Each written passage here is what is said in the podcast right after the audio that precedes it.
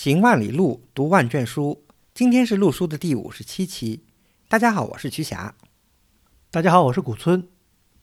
录书是一档讨论艺术和历史的播客节目。我们追求行知合一的学习体验，行路读书，知其然更知其所以然。欢迎大家订阅收听。我们诚邀您参加录书的会员计划。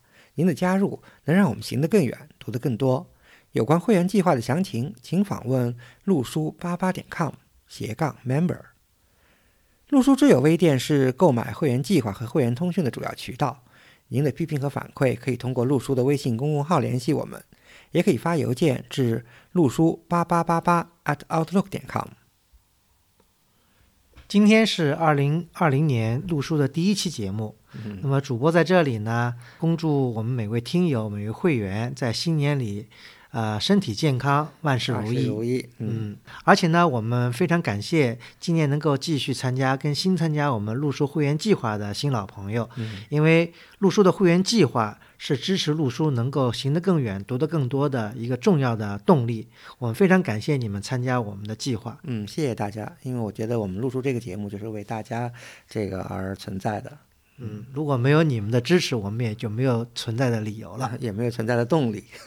对，是啊。那么我们在进入今天主题之前呢，我们先介绍一个展览，呃，就是最近在山西省博物院举办的一个叫“壁上乾坤：山西北朝墓葬壁画艺术展”。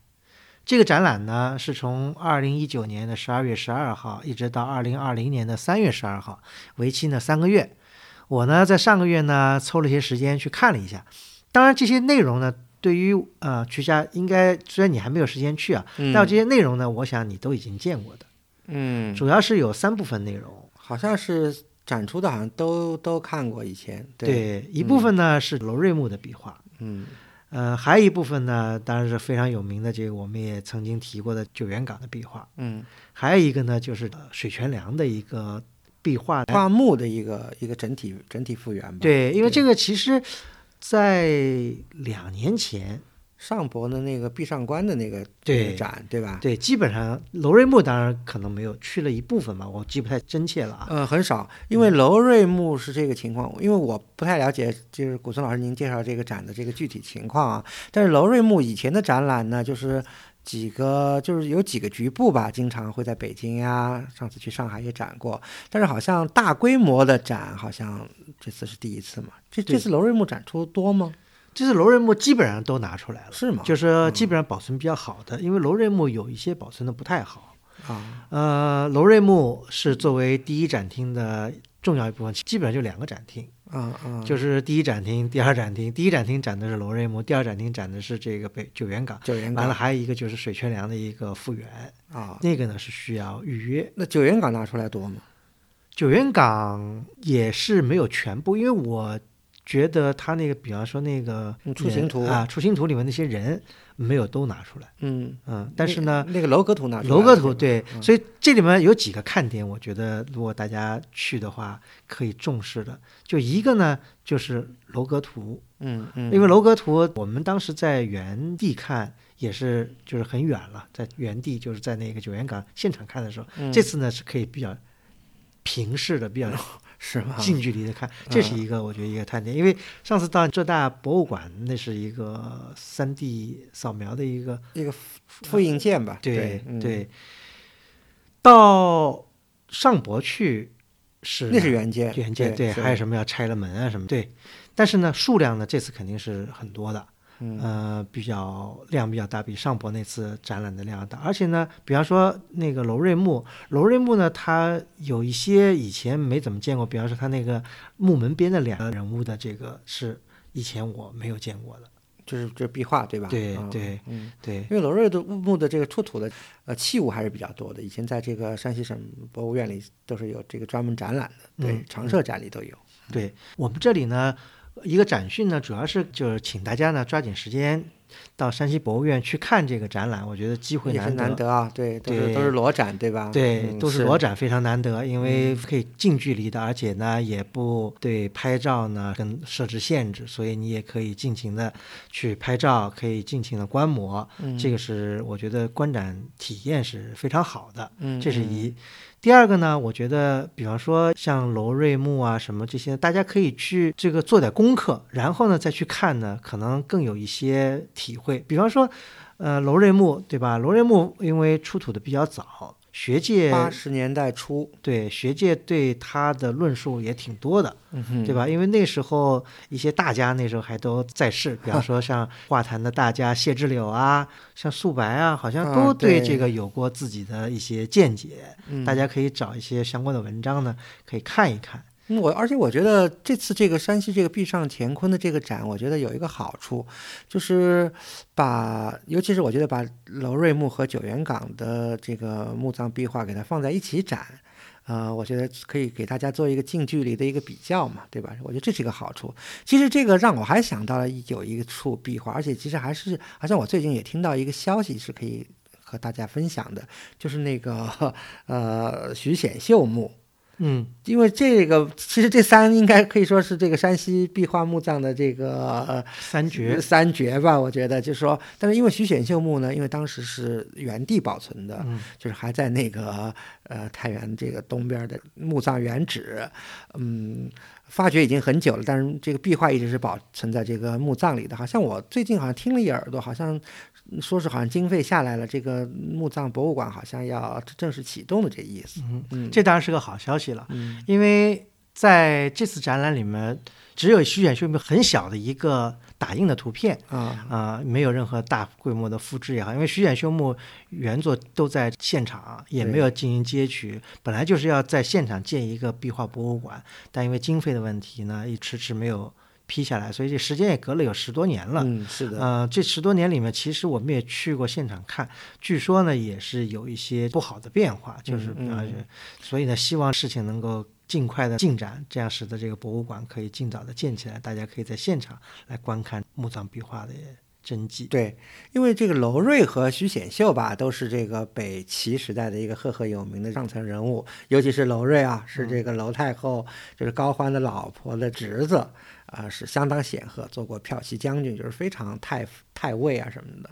啊，就是非常显赫的这么一个人物，而徐显秀呢也是个大官。嗯，九原王岗，九原岗遗憾的是，就是因为墓志的缺失吧，因为有盗墓的问题，所以现在不太清楚九原岗的这个墓主是谁。但是基本上现在一般也认为，可能也就逃不过东魏、北齐这么一段。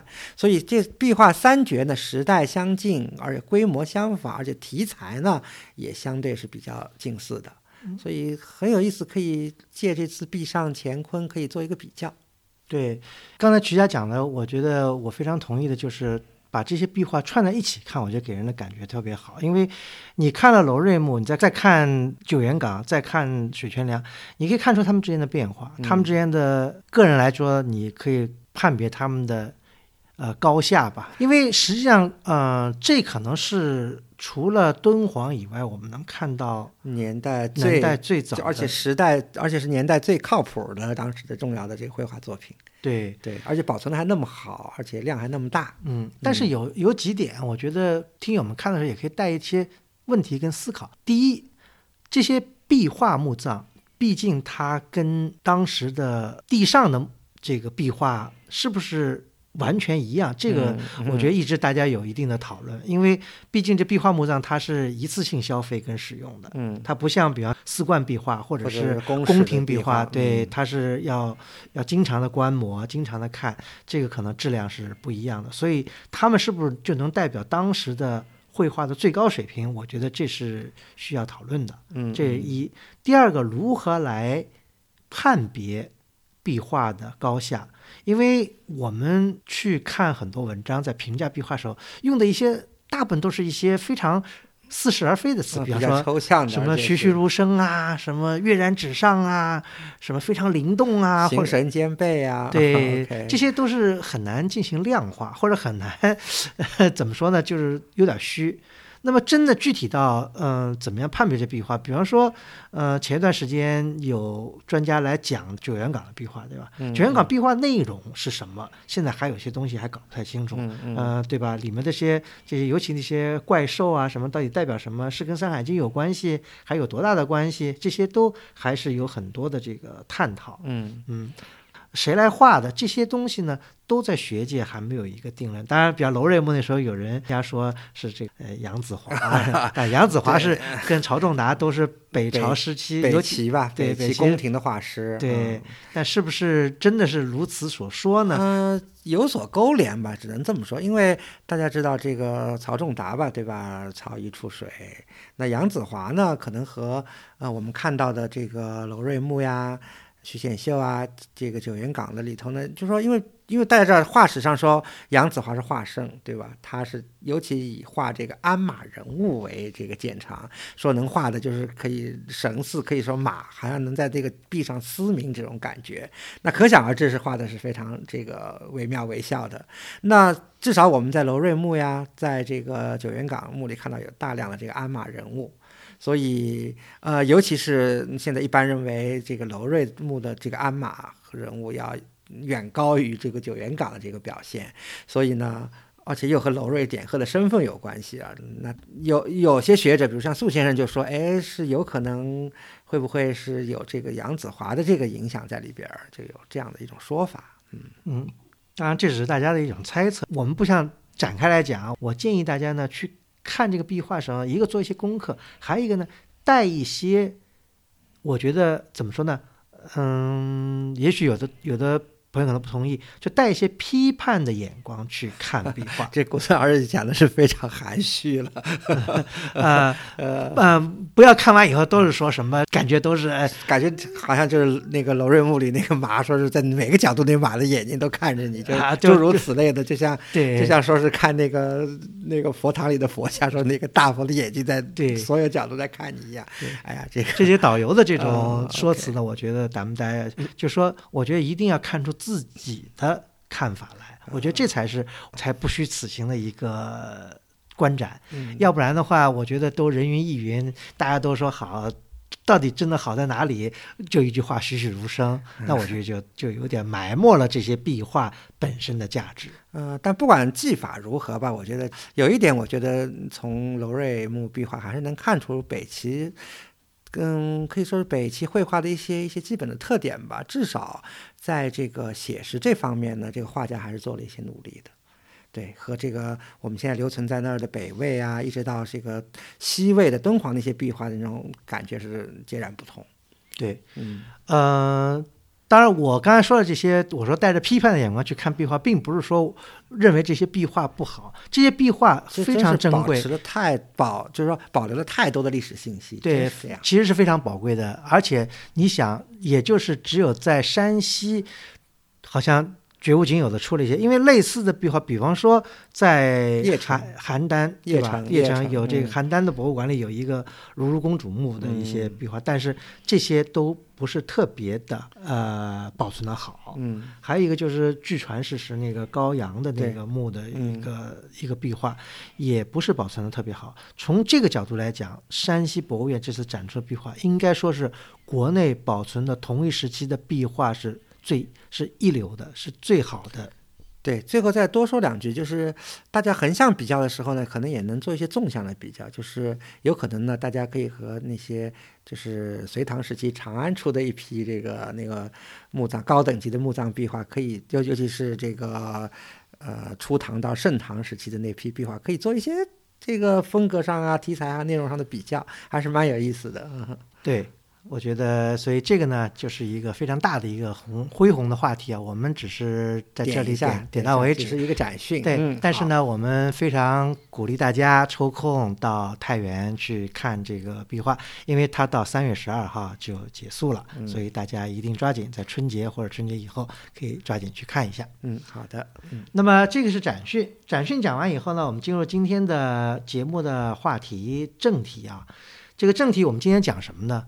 呃，如果大家能回忆起来，我们在去年的节目曾经讲过一期是叫“正定”的正定隆兴寺，嗯，对吧？嗯那么有一句俗话，我们可能当时也引用过，当时在宋代嗯就有这么一句华北地区的一句俗话，这个梁思成那时候在书里也讲过这个问题，对吧？？啊啊要不是不讲这个，他怎么会到正定去呢？就是叫“花花正定府，锦绣太原城正定和太原，真定嘛，对吧？对正定、真定、正定和太原，这是 几乎是姐妹城市，对，而且一直是并称的。而且一条铁路也把它们联系在一起，就是当时正太铁路，正太路哦，正太路就是正定到太原，太原的路，对正定那不用说了，现在就是被石家庄替代了，对吧？嗯？但是我们今天要讲的就是锦绣太原城。嗯，太原是一个非常非常值得讲的一个古城。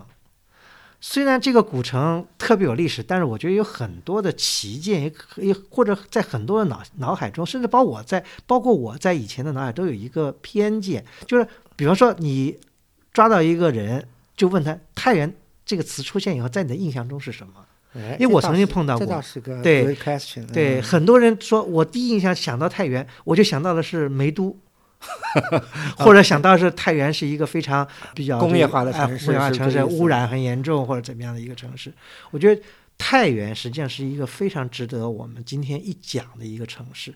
它不仅在历史上是一个锦绣太原城，而且太原是有非常深厚的历史底蕴。我觉得在某种意义上说，现在的一些古都，比方说我们所谓的呃七大古都也好，六大古都也好的开封，嗯，对吧？洛阳，可能都还没有太原这么多的历史文化遗存值得我们就是去。今天保留下来的遗，存，是的。但历史上那历史上的洛阳呢？那我们不能不能，对对，我只是这么说。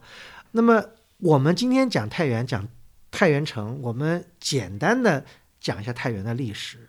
呃，因为太原的历史实际上很多，我们大家可以在网上去搜。呃，顾名思义，什么叫太原？太原中文里面“太”通“大”，嗯，太其实大，原呢是什么呢？原是平原，这个很容易理解。那么太原实际上指的就是大的一个平原。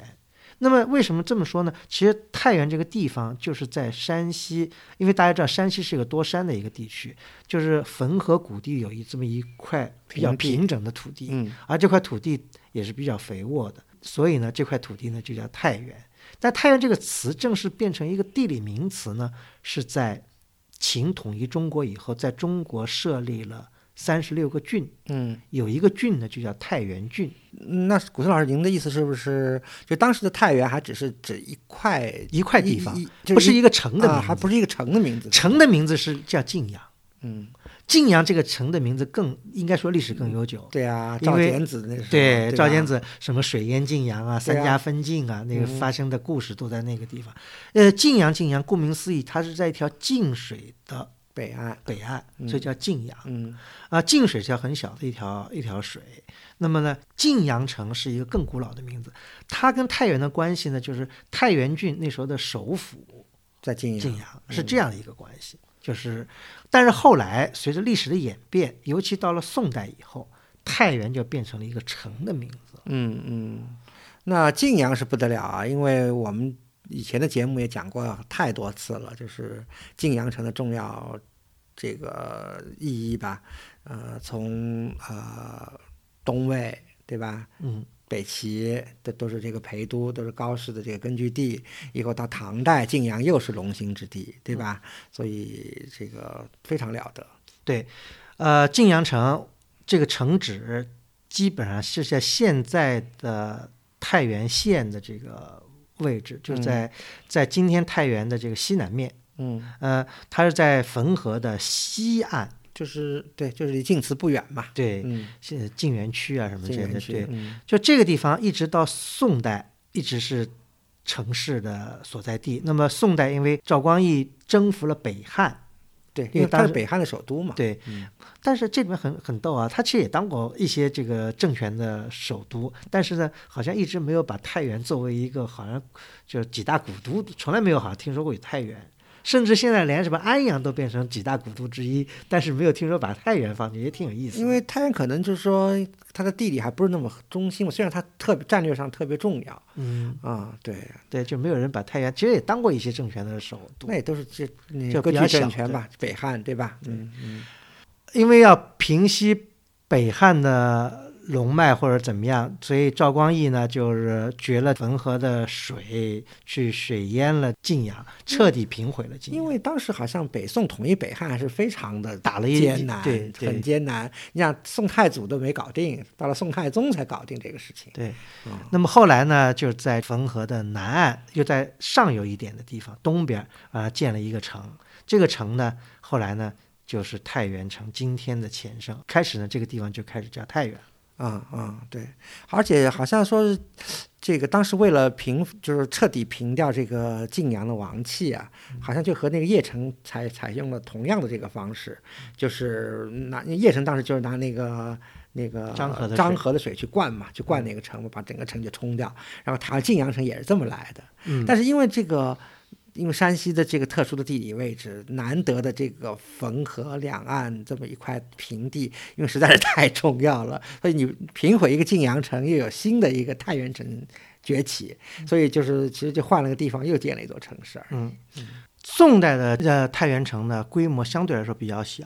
嗯刚才我们讲的“锦绣太原城”这句话，就从宋代就开始了。嗯当时什么呢？就说因为宋代城池虽然不是很大，但是呢，它的环境非常优美，就是桃红柳绿的，嗯。就是花团锦簇，而且那个时候这个自然条件可能比现在好吧，所以呢，看起来就非常的呃漂亮，所以就叫锦绣太原城的一个那相对的花花正定府是指，花是同华，嗯就是华丽的华，嗯。繁华的意思。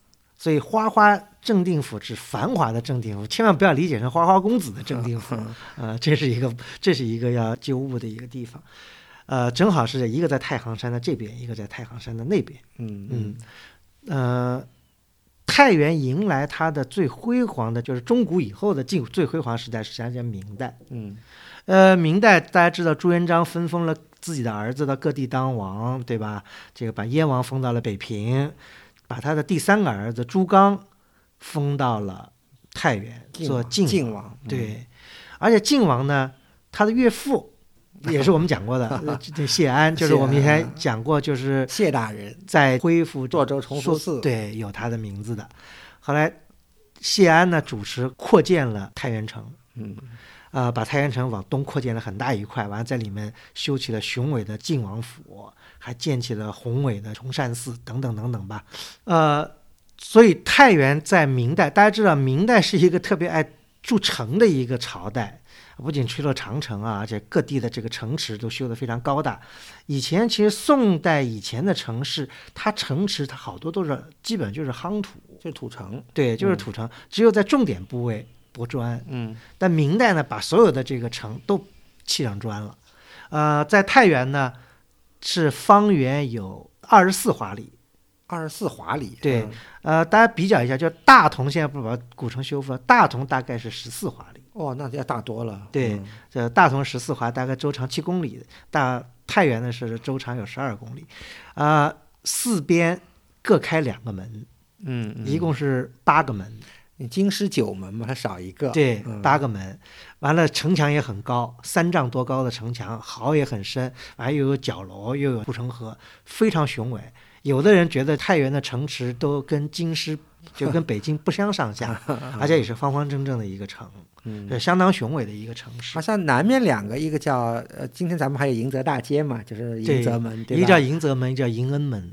这里面挺有意思的，中国人有时候有点这个谶纬之说哈。讲到谶纬之说，咱比方说大家可能也都知道，比方北京的这个内城有东边两个门，东边一个门，西边一个门，一个叫宣武门，一个叫崇崇文门。门，嗯呃，说正好契合了明清两个朝代的最后一个年号。啊，崇祯和这个宣统，对这个 当然无无稽之谈，我觉呃得。但有人呢觉得这个太原城也也有这样的一个呃那谶纬。这个什么意思呢？这个呃，就是太原不有个南门叫迎泽门吗？对呀，迎啊泽刚才说了呀，啊，对啊，呃，说是在解放战争时期，嗯，呃，呃解放军嗯攻进太原就是从这个门攻进去的。嗯，要迎泽啊啊，这也哦，对，OK 啊嗯完了，太原呢东边还有一个门，嗯东边有个门叫迎辉门。嗯嗯、这这个什么说法呢？据说呢，这个在日本人侵华的时候，日军是从这个门攻进来的。这啊个 当然，大家这这个听过就就是姑姑且听之啊。嗯笑话啊嗯，但不管怎么说呢，太原城当时是非常雄伟壮丽，在华北地区是一座非常坚固的城池。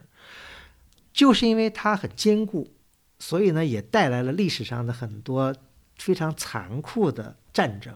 嗯嗯、其实太原城遭遇的最大的一场战争，呃，在近代就是一九四八年到四九年的这个太原的这个攻防战。太原嗯嗯阎锡山是据守太原，大概攻了好几个月，也是死伤在解放战争城市攻坚战里面死伤算最多的一次一之一吧，应该说。因为解放战争在华北其实打了几场硬仗的，像打攻占攻打天津，对吧？攻攻打打济南，但是这个没有没有攻打太原时间那么长。是吧？嗯呃，还有一个所谓的叫太原五百万人，哦，那这个呃，这个很多人写文章说这对五百万这个这个咱们并非是那种宣传的那种，但是呢呃，我们呃我们兄弟节目有做这一期的。呃，讲过这个，对，大家可以去听一下五百万人的故事呢，也挺有意思。但是大家可以去，我们今儿不展开啊，但是大家可以去查一下太原五百万人的故事到底讲什么。但是有一点，我为什么要说这个呢？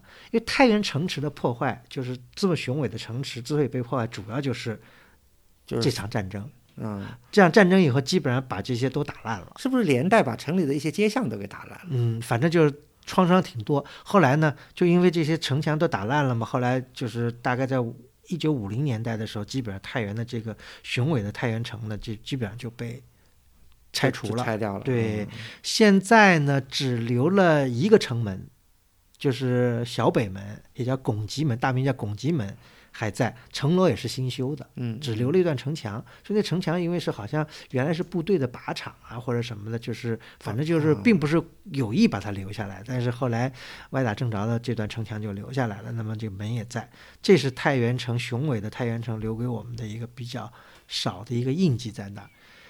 啊、讲到太原呢，我觉得嗯跟中国的历史呢非常有关系。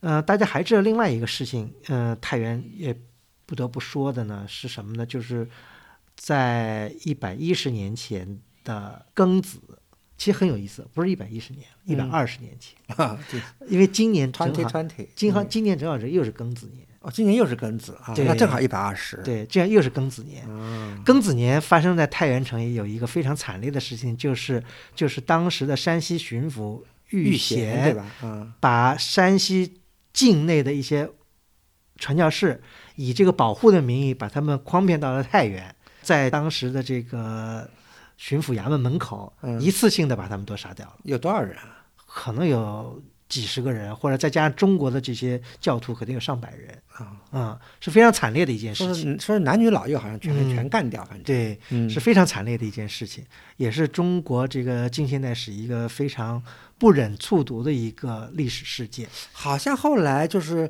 这个呃，后来玉贤被当成祸首被杀头，而且呢，太原不仅太原，整个山西省都受到了连累。山西的举子好像是罚了多少年，不许参加这个科举考试是吧？对，嗯不能参不能参加这个呃到北京参加考试，还嗯不，而且呢，山西好像还人民要出一笔罚款，这笔罚款呢，后来呢，传教士呢把这笔罚款就来用来了兴办了学校，好像山西大学的前身山西大学堂就有这个经费，就就这笔就有这笔钱，对，嗯就有这笔钱的这个，所以这里面都是一些段沉重的历史啊。对，嗯所以太原实际上承载了很多非常沉重的中国近现代的历史吧。那么我这里呢，推荐一本书给大家看，就是什么书呢？这几年前这本书，其实你别说这本书啊，还挺贵，现在是吗？啊，就是叫这本书叫《退想斋日记》。《退想斋日记》是谁写的呢？是一个叫刘大鹏的人写的。但听这名字，刘大鹏好像像是个现代的人啊，像是个体育运动员似的。但实际上他是一个太原郊区，就是在晋祠不远的一个地方，一个乡村叫赤桥村的一个等于一个士绅。他呢，呃，中了举人，但是一直没有中进士。啊，就是就是举人了，等于对是他呢，等于也算中国的传统的乡绅。是生卒年代呢？是什么时候呢？生于一八五七年，死于一九四二年。所以他其实相对来说呃活挺长的，啊对。快九或十岁，八对十八十五岁，他的日记呢跨度也非常长，他的日记跨度超过了五十年。哦，他从一八九一年开始写日记，一直写到他去世的一九四二年，这么大一个跨度。哦，那等于是他写了对的中国的民中国的嗯就晚清清末到民民国的这么对一个非常跨度的一个历史，而且他作为一个当时的一个乡绅，他有一些文化，他目睹的所有的这个太原、山西这个这个地方的这个变化，是非常有史料价值的一个历史，读来特别有意思。为什么呢？如果你喜欢太原城，喜欢山西的近代历史，这部日记非常有意思，而且经过整理了读呢，呃，有些细节吧，我觉得我我看了以后，我觉得有些细节挺有意思的。比方说，我们以前节目也讲过，他曾经参加了天龙山的保护，而且他也记述了天龙山的一些情况，嗯，比如嗯包括对什么尽量和尚什么，他都在他的日记里面有。就是反正尽量和尚呃有有有说是被怎么样，其实对他这个呢，他的日记里有有写，而且呢，他专门写了一部书《刘子玉志》，这专门记述了他这个关于对当时的这个天龙山的一些一些情况，呃，非常有高的这个史料价值，这是一。第二个呢，他呢因为两次到北京去赶考啊，讲了一些他这个路上的一些经，印象最深的就是他那时候举子到这个北京来干。呃对，说到北京，呃，呃招待吃什么？他说，他说那时候吃说最便宜就吃烤鸭，说吃便宜吃烤鸭是咱一一两吊钱什么就可以吃啊什么的，说这这这讲这个这些小 这个故事，而且他讲了好多他的这个当时的一些。呃，社会见闻啊，比方他大家知道，一九零五年以后就废除科举了，嗯改办新式学校了。嗯，那啊他像他们这种人就就对就无用武之地了，对应该是对他写了好多他那时候的一些，而且他其实民国时候他还有有段时间还还有点发达，他还当选为什么呃议院的议长啊什么的，哦是吗就是对，也是也是一个当地的一个算是一个地方上的一个士绅，也是个头面人，记述了比方他去呃组织修晋祠啊，什么这个保护这些文物啊，对乡里的这些贡献，而且他也讲了很多的这个当时的日常的这个生活啊，呃人性不古啊什么这些。最有意思的是，他到了他的晚年，就一九大家知道一九四二年已经抗日战争了嘛，对吧？对，他日本占领时期了，对嗯他，他写的日本人对对这个乡村的占领，他甚至提到了红军，红军就是他们提红军，实际上就是八路军了，嗯就是嗯共产党了，就这些。在带领游击队在这个晋祠的这个山里，哎，啊山里带领带领群众进行点，而且从他的角度，他对红军他虽然不了解，但是他的确他在日记里也讲，就是红军还是抗日的，嗯嗯这这一点他也有有所描述。所以总而言之，这部日记呃叫《退想斋日记》是刘大鹏退就是退步的退，想就是想念的想，对斋，嗯，退啊想斋嗯是非常有意思的一个了解太太原地方历史，地方历史的一个著作，尤其是它里面有很多涉及到天龙山、涉及到晋祠这些地方的一些一些历史，所以大家找来读读是非常有意思的。但这本书我我到孔网查了查，不便宜，因为其实并出版年代已经很久了，已经二十多年了，二十多年前出的，对，所以我就在讲太原的时候就讲一下这个历史。那么我们刚才讲了半天呢，是其实简略的回顾了一下太原的一些历史但。是其实有一个问题我一直不明白，就是因为咱们大家都知道，我们国家评那个呃历史文化名城，对不对？那太原其实是最晚的一批，对这里面也有挺有意思。这个我觉得这个位这个是太挺难原理解的，嗯，因为我们国家从可能一九八二年开始评第一批历史文化名城，那时候呢，对，我知道。那时候山西山西就一个大同同，对吧？对，那时候有苏州、江苏什么江苏三个呢？对苏州、南京、扬州，对吧？大同是第一批的全国历史文化名城，平遥大家知道都列了这世界文化遗产了，对吧？嗯它是第二批的，是一九八六年评的。嗯，那么我们曾经讲过，就陆书的这个开篇这一期哈，讲到了新这将 Pilar 这期对啊，新将对，是一九九四年评的全国历史文化名城。那么呃，太原是什么时候呢？太原是二零一一年，就以后再也没评过就最后一批了。对，嗯啊，对太原来说呢，似乎有点来太晚了。但是呢，这个呢，的确也跟一些现实情况有一定关系。就说，如果我们今天来到太原，我们基本上已经在太原，就是明代太原城垣范围内，已经基本上看不到成片的古代建筑或者古代城市的就这城市的样子机理呀、街道呀、街坊啊，可能老名名字还在，对但是名字还在，但是是花街柳巷的，对吧？但是这个，但是它的这个物质形态，就是物质遗存，嗯基本上已经嗯看不见了。嗯嗯只有少数的一些点还存在，所以我们今我们下面要讲的，就是讲一些如果我们今天到太原去访古，我们去看的锦绣太原城留给我们的锦绣的点到底还有些什么，或者是根据我们残留的这些点，能够回忆起当年的锦绣吗？嗯，我觉得锦绣不一定，但是至少能看到当年的这个辉煌，嗯我，觉得这是毫无疑问的。我们刚才讲过，历史上最辉煌的时候是在太原，就说我就宋以后啊，就是说我们现在这个太原城的这个历史最辉煌的时候，应该是在明代，嗯，对吧？那么明代呢，因为朱刚在这里当晋王，所以呢，太原城里建立了非常恢宏的晋王府。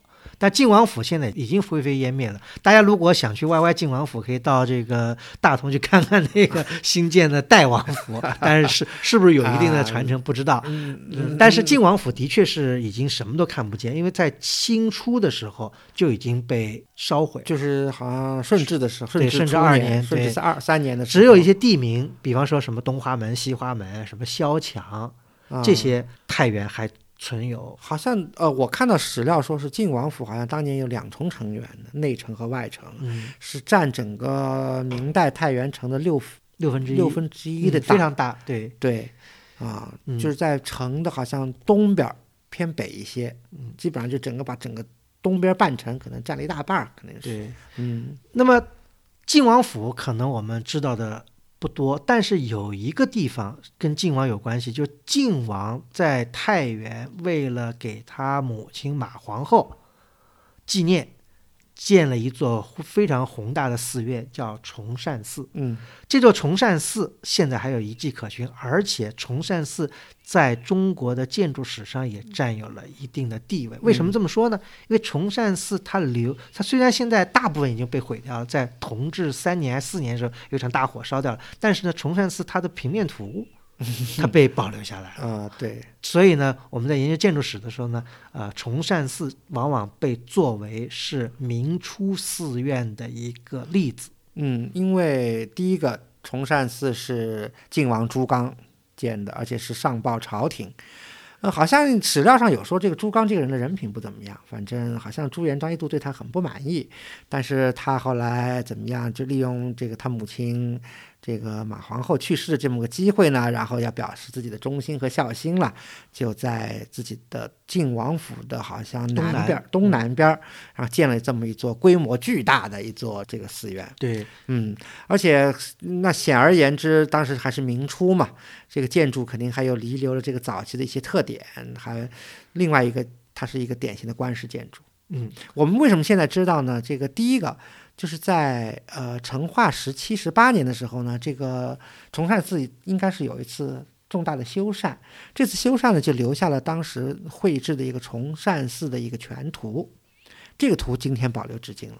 嗯。嗯所以呢，从崇善寺全图我们可以看出呢，崇善寺呢是保留一些早期，就是说我们现在看不到的一些佛寺的影子，比方说它的用的工字殿，对的。这个是我们就它的主殿是一个九间的一个重檐的大殿，这个在寺庙里是很难想象那么大，对而且它的这个建筑不光是工字殿，它还建在一个两层的单壁上。嗯。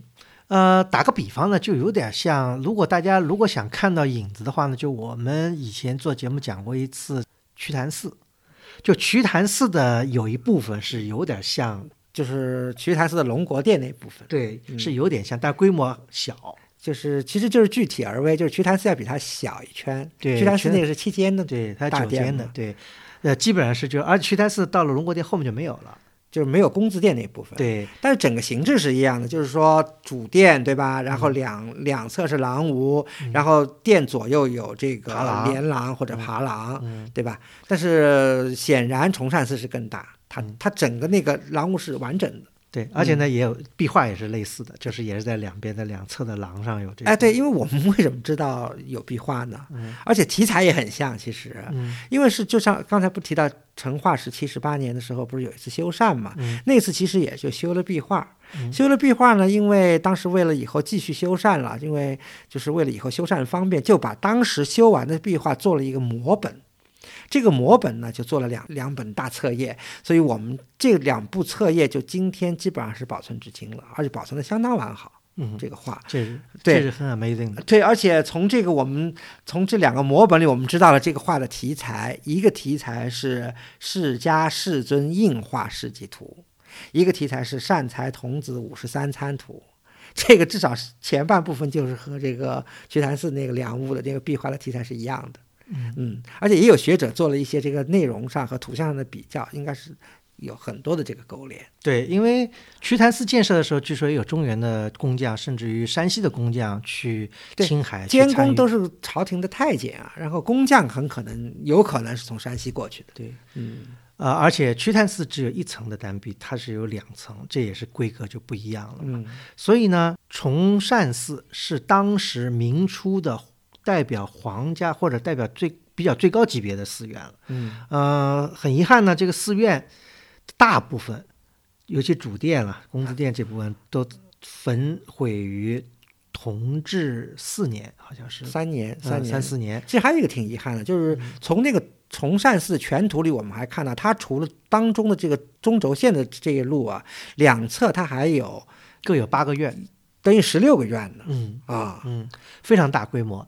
那么现在呢，当然大家也不是一点踪迹没有啊，因为崇善寺它的中轴线最后一进是嗯大悲殿，也就是观音阁或者嗯啊、这个呢，因为当时它是跟主要区域是有这个夹道隔着，所以没有被对呃火烧掉。南边都烧完了，就是这最后一路没有烧掉。对，所以今天我们很幸运的还看到了这个洪武末年吧，明代观世佛寺的一个原貌，就是太不容易了，就是。就是崇善寺的大悲殿，嗯，嗯，这里面呢是有这个非常丰富的历史遗存的。这个大悲殿里，对，其实主要留下来的，当然我们现在知道，三尊祖像，对不对？就是三大师，这个千手千眼观音，千手千波这个文殊，还有普贤三尊大力像。嗯其实嗯山西呢，应该我们说，我们今天能在山西看到这么多的古建筑也好啊，这个古代遗物也好，其实有一点跟山西人的热爱古物的这个热情还是有关系的。至少，虽然我们现在在太原城看不到那么多的古寺，但是至少当时许多被拆除的这个古寺里的很多的这个佛像啊，呃，都被移到了这个崇善寺的大悲殿里面。啊，嗯，嗯，数量还不还挺多的啊。而且除了佛像以外，大悲殿还起到了一个藏经阁的作用。对，就是很多原来崇善寺的这个经书都藏在里头，而且的数量惊人，而且质量之高，令人搓舌。嗯可能可以说是国内现存寺院里没有比这个再厉害的了。嗯，有些什么呢？当然太厉害了，它有从这个北宋的这个藏经，一直到明代、清代的藏经。比如说北宋著名的那个古山藏，那南宋的一直印到元代的那个齐沙藏，以后明代官刻的这个南藏、北藏，它那都是很全的啊。嗯而且尤其是那个齐沙帐，说是这个保存特别完好，基本上没有太多补抄的。今天如果有些零零碎碎的那个齐沙帐的这个本子出来，都要靠这个崇善寺的这个本子来比对是不是这个原本，嗯，所以这个太了不得了。是。所以虽然大悲殿只占了非常小的一部分，但我觉得浓缩就是精精华。所以大家如果去太原，一定不要忘记去看一下大悲殿。嗯，嗯、现在就是也是还是个佛教场所。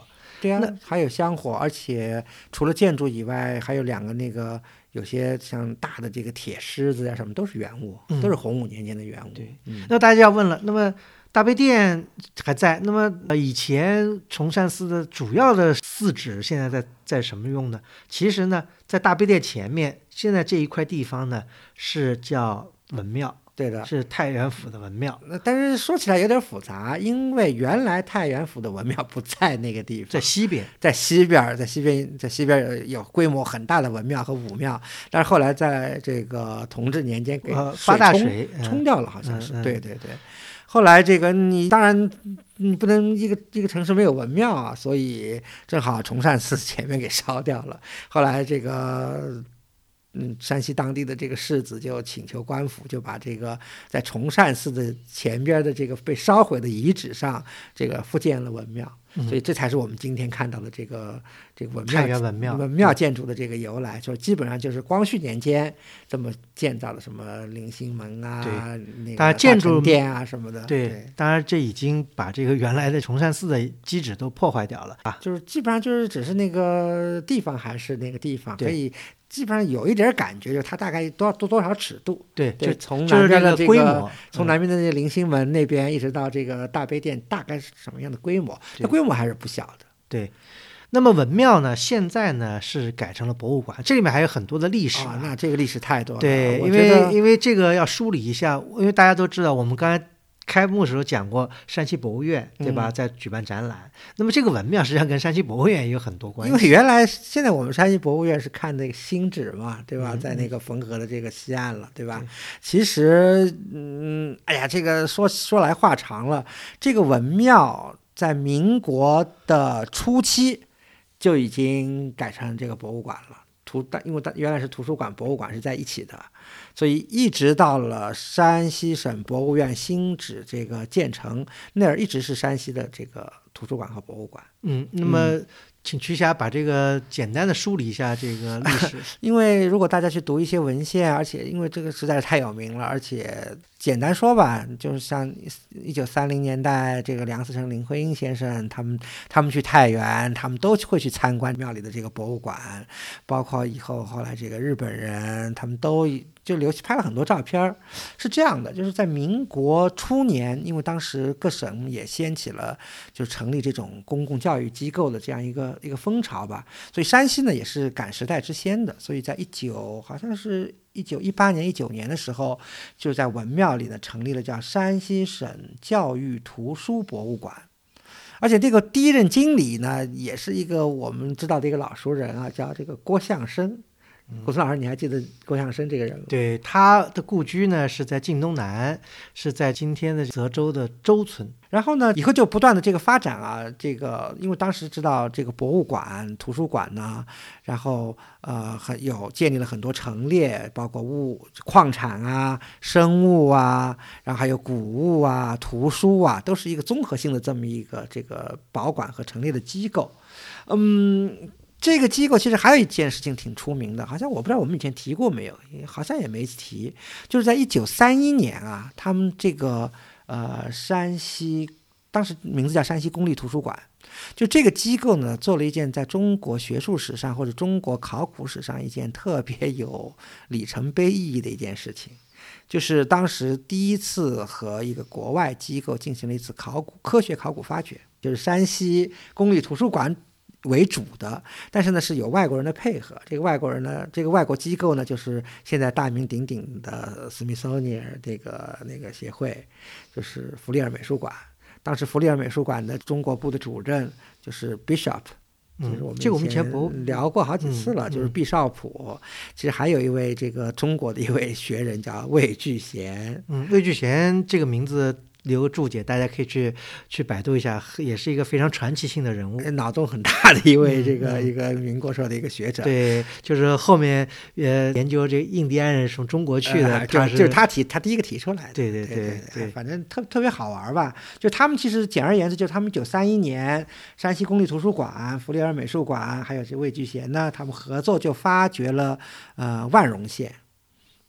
当嗯因为当时还没有万荣县，就是万泉和融合嘛，好像是嗯融合的一个、一处新石器的一个遗址。还有一个目的，当时他们是去找这个后土庙的嘛，就是著名的这个汉代以来的这个后土庙。怎么？反正这里头故事挺多的。我我记得好像李林老师好像写过一篇文章讲这个事情，呃大家有兴趣可以找来看看啊。所以这也是一件在中国学术史上有重大意义的这么一个事情。那以后就是好像到了日本人占领期间，第一次就把这个山西公立图书馆或者以后改成山西民众教育馆呢，给它又改了个名字，改成太原博物馆了。所以叫太原博物馆呢是日本人的时期。后来等日本人走了以后呢，这个又又恢复了这个原来民国时候的名字，叫山西博物馆是建国以后是应该是一九五三年，嗯一九五三年。嗯，呃，这里面呢有很多故事啊，因为山西博物馆在解放以后也分分合合，还有好多故事。这里面引出另外一个地方，就是说山西博物馆，当然它在解放以后，它有一个分馆，嗯它一个分馆是哪儿呢？是就今天在太原五一广场西边的纯阳宫。纯阳宫当然历史上是一个道观，呃，号称是这个什么宋德芳，嗯，大家知道宋德芳吧？这很很有名的道士，是全真啊全真派的这个 教主。对宋德芳主持修建的，当然这是可能是历史吧。那么后来呢，到了万历年间呢，晋王呢又重建，那么当然历经了很多朝代啊。建国以后呢，纯阳宫呢后来就被国家给接收了。接收以后呢，这儿就变成了当时的山西博物馆的一个分部。就是二部，对，嗯完了展开了很多说。我们现在知道山西博物院是在汾河西边，那么现在文庙的旧址也是个博物馆，但不是山西博物馆了，也不山西博物院了，叫山西民俗博物馆。嗯嗯对吧？那么纯阳宫这个地方呢，也不叫山西博物馆了，叫山西省艺术博物馆。博物馆对分成三家了，对，就改成不同的名字了。这个分成，嗯但这里面呢，我们要讲到，就是说山西就是纯阳宫这个地方，也是一个特别安利大家要去参观的，嗯，而且一定不能错过的一个地方。为什么呢？它陈列了很重要的，就是在解放以后收集的各地的，就山西各地的一些石刻文物。对，好像我以前听了一耳朵，我不知道是真还是假啊，好像好像还是挺靠谱的。就是就是博物院后来不是在新馆成立了嘛，其实原来都应该是博物院的东西，嗯但是这个呃很多东西拿走了，但是有些东西呢，就是因为可能是石刻啊，就是太重，或者当时做陈列的时候就已经用水泥啊什么就固化在那儿了，所以就移不走。所以我们现在一进城阳宫。就看到前面的一个碑廊，对吧？嗯那里头的这个东西实在是对，呃叹为观止啊。而且这里面呢，要引出一个人，嗯就是当时的山西博物馆的一个副馆长，嗯叫高寿田。嗯，高就是啊，高低的高啊，高低的高啊寿就是寿寿长寿的寿，田就是种田的田。高寿田呢，他也是山西人，山西禹县的。他本身呢还是个书法家，嗯是个嗯画家。呃，他呢对山西文物收藏是有功不可没的功绩的。嗯他当时非常热爱文物收藏，因为大家知道五十年代正是一个革故鼎新啊，嗯社会大变革的一个年代，在哪里都是这样，在山西也这样，大批的文物，呃，从原来的环境等于流失出来。那么这个呃高馆长呢，就是到处去收集流散在社会上的各种的文物，石刻的呀，这个移动的、不可移动的都去收集。其实我对，其实讲到古老师，您提到高寿田先生，我是有印象的，因为今天我们大家古建筑爱好者、文物爱好者引为圣地的这个晋东南地区，嗯那就是这个高先生最早去考察的这么一个重要人物，著名的这个青莲寺的这个建筑和雕塑，就是高先生第一个写文章这个介绍的。嗯，要要知道，当时从太原到晋东南是非常不方便的。啊，啊、当然，高寿田带领他们管理的人到晋东南、晋南这些地区，比方说晋东南的高平，嗯，晋南的嗯当时的这个乙氏，呃乙市就是今天的临沂的一部分，对？临沂就是山西很有一个现象，就是把好多县合在一起了，比方临沂就是临晋和乙市，对，两个县啊合在一起，啊就跟那个洪赵，对吧？啊红红和赵城合讲过很在一起，对多次啊。对万刚刚讲的这个万荣就是万全和融合，对，嗯合在。那么去看那些散落在乡间的那些文物，包括这些石佛呀、造像碑呀，还有一些木表啊这些东西，他们认为好的都手拉肩扛的，嗯，运到了太原。嗯。呃，所以现在在碑廊里面列了很多文物，大家都有出处的，就讲的是其实我我觉得还有一个咱们应该提一下，就是这个时代节点特别重要。嗯这个大部大批的石刻从晋南和晋东南在高先生的主持下运到太原，在太原的博物馆里保存。一九五七年，嗯大家想想看，五千年以后中国发生了什么事情？嗯，大跃进开始了。对，对，可想而知，如果当时不做这个保护工作的话，可能在大跃进期间就会损失很多东西。嗯，这里面有两件东西，甚至被列入了就是文化部还有这个文物局公布的多少件不能出境的文物之一。嗯嗯，嗯对，，这里面有两件文物非常重要，嗯嗯一件文物是唐武周天寿二年的涅盘变相碑，嗯。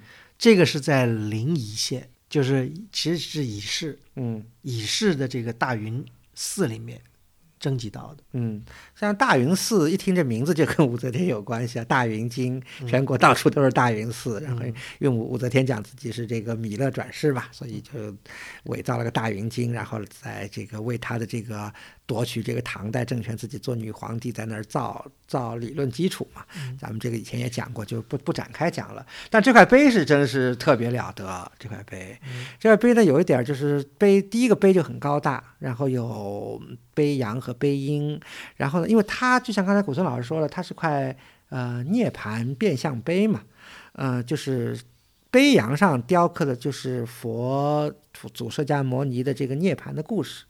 啊、整个涅槃的这个过程，然后到最后这个涂皮呀、火花呀，然后后面八分舍利，就这样的这个这个涅槃变相吧。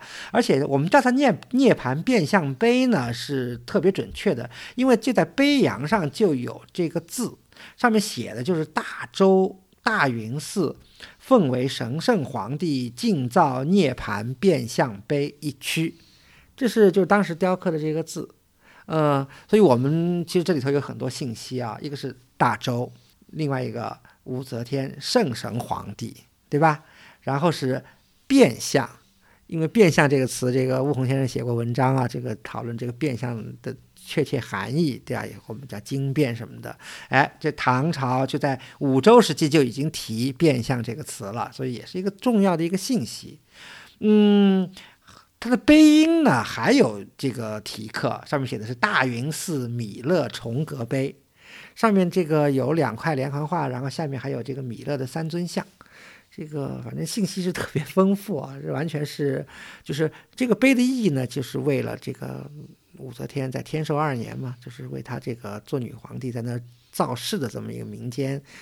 应该说，这个大云寺应该就是已是这个大云寺也不会是一个特别小的一个寺，能造出这么精美的这这么尺度大的这个石碑来。嗯，嗯，信息很多。刚才讲到的是佛教的，那还有一个不可出国的文物呢，是个道教的，嗯现在叫长阳天尊像，也是从晋南地区，是晋南地区的安邑。嗯，安邑现在这个地名已经不存在了，已经变成盐湖区了。好嗯，OK，嗯是安邑的一个叫中城村，原来有个叫集仙观的地方征集来的。大家知道，李唐王朝他们以老子的这个后裔自居，对啊，尤其这个唐玄宗又夺回政权以后，更是在推崇这个道教。对，嗯所以这尊像呢是有明确的年代的，是开元七年。嗯呃，但是呢，有一个很奇怪的地方呢，就是为什么叫长阳天尊？因为好像在道教的这个神对奇的系统里面嗯。没有这个长阳天尊。但这个字呢是没认错的，是在这个这个碑座上有的。嗯呃，所以有的学者就开始动了一些脑子，为什么是长阳天尊？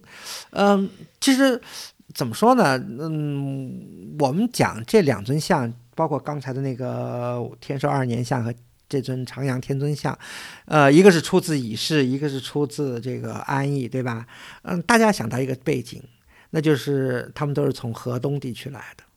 嗯一个河东，一个关中，就隔着一条黄河，黄河的这个两边。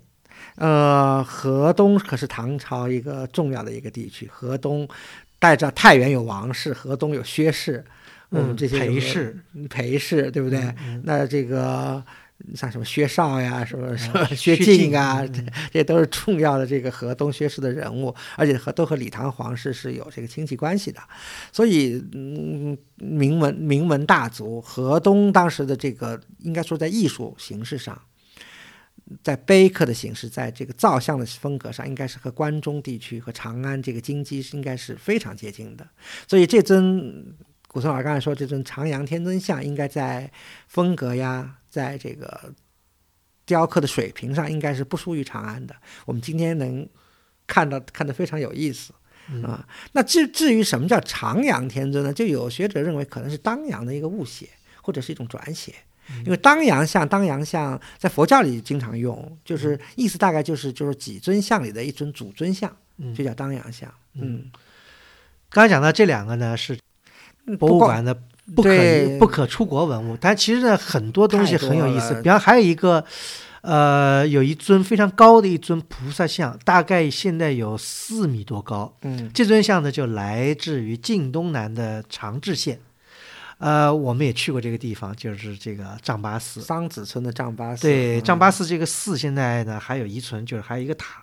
就是其他建筑都是都是清朝建筑了，但是塔还是一个当时这个，因为当时在山西田野里面留了很多这样的石造像。嗯这种石造像呢，嗯，其实很遗憾，就好多留在当地的石造像，我们听到，比方在沁水有的石造像，头就被犯罪分子拿炸药给炸了，嗯对吧？还有这个被破坏掉的，怎么样的都有很多。所以现在想起来，这些当时被移送到了纯阳宫保存的，真是很幸运。而且这尊藏八寺的这个像可四米多呢，嗯，而且以当时的这个五十年代的运输条件，能够运到太原去，从山里从长治山里对，就那时候还没有那时候还没有铁路，对啊，对，都是说是人拉肩扛的这么运过去的。对，所以碑廊里好像印象里，哎，土生老师，你还记得有一个石阶叫好像王庆石阶吧？嗯石阶这种形式是从汉代就有一种墓葬，也就是类似于墓表，但是在墓葬里的。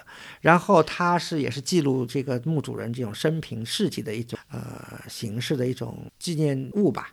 嗯，然后这个王庆石阶好像是黎城那边出的，嗯，也也是晋东南。也是晋东南，反正特别漂亮啊、八面的一个柱形吧，然后好像起手是篆书，嗯收尾也是篆书，其他都是隶书，字又大，嗯，非常漂亮。啊非常漂亮，非常漂亮。嗯所以我觉得这个纯阳宫是怎么都安利的。就我自己来说，呃，每如果去太原有时间的话，因为纯阳宫去过很多回了嘛，有时间的话就会去纯阳宫留连一一会儿。而且除了碑廊以外，重阳宫里还有大量的从山西各地收集来的，包括铁佛呀、玉佛呀、木木雕的佛像啊、嗯，还有道像，对特别多。还有很多都是从这个冶炼厂里面抢救过来的。就是好像还有藏传佛像都有，对好像。嗯是的，而且呢，最近呢，因为自打跟山西博物院分家以后呢，他自己成立了叫山西艺术博物馆。嗯那么他呢也是他自己的陈列，对吧？有自己的馆藏，哎，做了一些这个布展，还挺有意思的。我觉得，也有若干年没去，还真是很想念这个地方。对嗯所以我觉得呢也非常安利大家。而且这个地方也是山 太原古太原所谓的太原古城里面为数不多的比较大规模的古建筑群。哎呀，我总总觉得这个就是。嗯，我去春阳宫，我觉得当然春阳宫里面很好了，但是就是在因为在五一广场那个尺度啊，就是嗯感觉还是有些怪怪的啊。嗯呃，我们今天讲这个太原城呢，其实太原城里面呢还有一些呃古迹，我们可能时间关系呢没有办法来一一说到。比方说太原城还有一个大关帝庙，还有这个畅经楼，还有这个皇庙。皇庙挺有意思的，皇庙也挺有意思，皇庙但是 有些情况不太明。这个皇庙太原皇庙为什么现在还是这个样子？我也问了一些太原当地的朋友，大家也呃不明就里，不知道为什么皇庙现在还是这么一个状态。大家如果知道的话呢，可以去看一下。我们呢就不细说皇庙的事情了。我们今天讲就是太原，回首一下，它变成了，当然还是历史文化名城，但是随着岁月的洗刷呢，这个太原呢，的确，我们今天去看太原城，看见的历史文化遗迹呢，呃，目睹的并不多。我们讲到的呢，是一些最主要的一些遗存了，当然还有一些遗漏。我们今天讲太原，我们基本上没有掠过了太原城外的，也像现在代现在的太原市的东西，比方说我们也讲过天龙山，嗯，对吧？我们也提过童子寺，比方什么龙山石窟，我们这都、呃道教石窟都提过，对吧？我们今天就不讲。有些群友就问过我们，哎，怎么为什么不讲晋祠啊？啊、晋祠也是一个非常重要的一个历史遗迹，我们呃以后的我们就在以后的节目再慢慢讲晋祠。那么今天呢，我们在节目的结尾呢，再给大家简略的提一些，就是我觉得去太原比较小众的，大家不一定会想到去的一些地方，一些什么呢？比方说太原的西边有一个叫窦大夫祠，窦大夫祠附近呢有一个叫静音寺，这边不多提，但是呢，它那个风景很好。尤其是在秋天去那有山有水的，呃建筑也很好啊。特大夫祠的建筑前面的县亭，对吧？对，那个窦大夫祠呢，基本上现在是比较好的元代建筑，而静音寺呢是明代的大佛。嗯嗯，太原都也跟有点跟北京像，都在好多都在西山上。西山不远还有叫有一个叫觉维山，觉维山上有个多福寺，也是一堂非常完整的明代的寺院。而且我讲的明代寺院呢，就是说很少见到在都市附近这个明代寺院里面还有完整的雕塑壁画的。嗯，这个建建筑也不错，雕塑壁画也很完对，整。很难能可贵。即使北京又有雕塑又有壁画，完整的寺院也不，多。真是时间有限啊！以后或许有机会跟大家再多聊聊这个居维山、这个多福寺的雕塑与壁画和对建筑，也是一个很有意思的题目。讲到其实太原的明代遗存很多，比方还要讲到的，就在发现于洪墓、罗瑞墓不远的地方，有一个叫明秀寺，也是个明明代的一个寺院，而且里面也有完整的明代的塑像，嗯，呃，也是非常值得。讲到山西，讲到太原，这个古村老师就是停不下来。呃，我们今天呢，以锦绣太原城作为我们二零二零年录书节目的第一期，嗯那么呢，山西一直是我们难以这个割舍，或者是一直牵挂的一个地方。我觉得我们今天讲山西，讲锦绣太原城，是想让大家能够以另外一个角度去看待一座曾经的重工业城市太原。其实它不仅是重工业城市，它是一座文化重镇，是一座非常富有历史内涵跟底蕴的城市。我们一定不能。小看太原城，而且一定要多花时间去太原好好的转一转。嗯，好的，那本期节目就到此结束，感谢大家收听，我们下期再见。